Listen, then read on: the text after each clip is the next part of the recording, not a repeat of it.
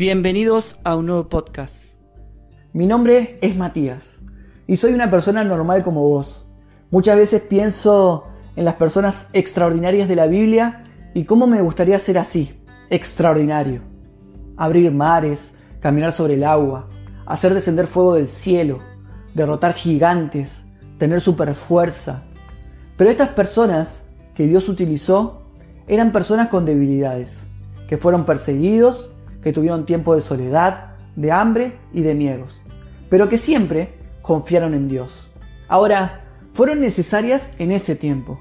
En este tiempo en el cual vivimos, se necesita de otro tipo de gente extraordinaria. Y en la Biblia también hay de estas personas, que a lo mejor no recordamos.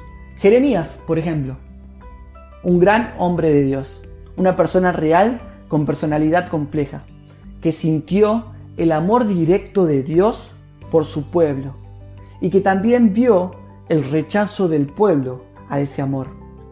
Pero aún cuando se enojaba con Dios y se sentía tentado a renunciar a todo, él supo que debía seguir adelante. Jeremías fue un profeta que Dios llamó a una obra que tal vez no iba a tener frutos, ya que no hubo ni un solo arrepentido que sepamos. Jeremías 12, del 1 al 4 dice, Justo eres tú, oh Jehová, para que yo dispute contigo. Sin embargo, alegaré mi causa ante ti. ¿Por qué es prosperado el camino de los impíos? ¿Y tienen bien todos los que se portan deslealmente? Los plantaste y echaron raíces. Crecieron y dieron fruto. Cercano estás tú en sus bocas, pero lejos de sus corazones. Pero tú, oh Jehová, me conoces, me viste y probaste mi corazón para contigo. Arrebátalos como ovejas para el degolladero y señálalos para el día de la matanza. ¿Hasta cuándo estará desierta la tierra y marchita la hierba de todo el campo?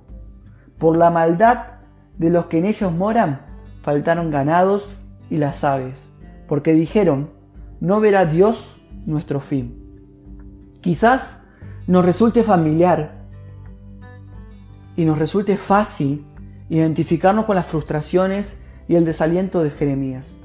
Pero debemos darnos cuenta que la vida de este profeta también nos alienta a ser fieles. Como cristianos creemos que siempre nos debe ir bien, que no tendremos dificultades, que debemos ser exitosos en todo, tener muchos amigos, ser aceptados por todos, y solo por el simple hecho de decir que somos cristianos. Pero cometemos un gran error. ¿Qué es para nosotros el éxito? La mayoría de las definiciones hacen referencia a alcanzar metas y adquirir riquezas, prestigio, favor y poder. ¿Y saben qué? En base a estos patrones, Jeremías era un miserable fracaso. Él era pobre, sufrió severas privaciones para decir sus profecías. Lo enviaron a la cárcel, a una cisterna, y lo llevaron a Egipto en contra de su voluntad. Lo rechazaron sus vecinos, su familia, los falsos profetas, los sacerdotes, sus amigos y los reyes. A lo largo de su vida, Jeremías permaneció solo, declarando los mensajes de fatalidad, anunciando el nuevo pacto y llorando por el destino de su nación amada. A los ojos del mundo, Jeremías no representaba ningún éxito. Sin embargo, a los ojos de Dios, Jeremías fue una de las personas de más éxito de toda la tierra. El éxito, bajo el parámetro de Dios, abarca la obediencia y la fidelidad. A pesar de la oposición y del costo personal de que su familia no lo siguiera ni que perdiera a todos sus amigos, Jeremías siguió proclamando con valor y fidelidad la palabra de Dios y fue obediente a su llamado. Porque ahí se encuentra nuestro éxito, en entender y conocer y en buscar las cosas que Dios quiere en obediencia y fidelidad, así como lo hizo Jeremías. Jeremías 1 del 8 al 10 dice, no temas delante de ellos, porque estoy contigo para liberarte, dice Jehová.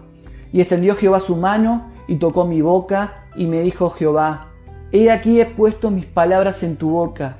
Mira que te he puesto en este día sobre naciones y sobre reinos, para arrancar y para destruir, para arruinar y para derribar, para edificar y para plantar. Versículo 17. Tú pues ciñe tus lomos, levántate y háblales todo cuanto te mande. No temas delante de ellos, para que no te haga yo quebrantar delante de ellos. Porque he aquí que yo te he puesto en este día como ciudad fortificada, como columna de hierro y como muro de bronce contra toda esta tierra, contra los reyes de Judá, sus príncipes, sus sacerdotes y el pueblo de la tierra. Y pelearán contra ti, pero no te vencerán, porque yo estoy contigo, dice Jehová, para librarte.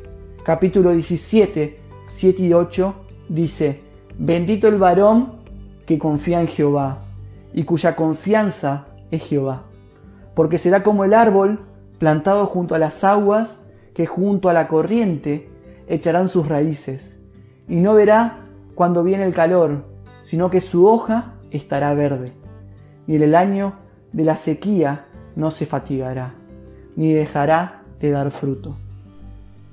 Te invito a que seas una persona real, sincera con Dios, y que no busques el éxito terrenal que este mundo te ofrece, sino que, como Jeremías, tu éxito sea vivir en completa comunión y obediencia a Dios.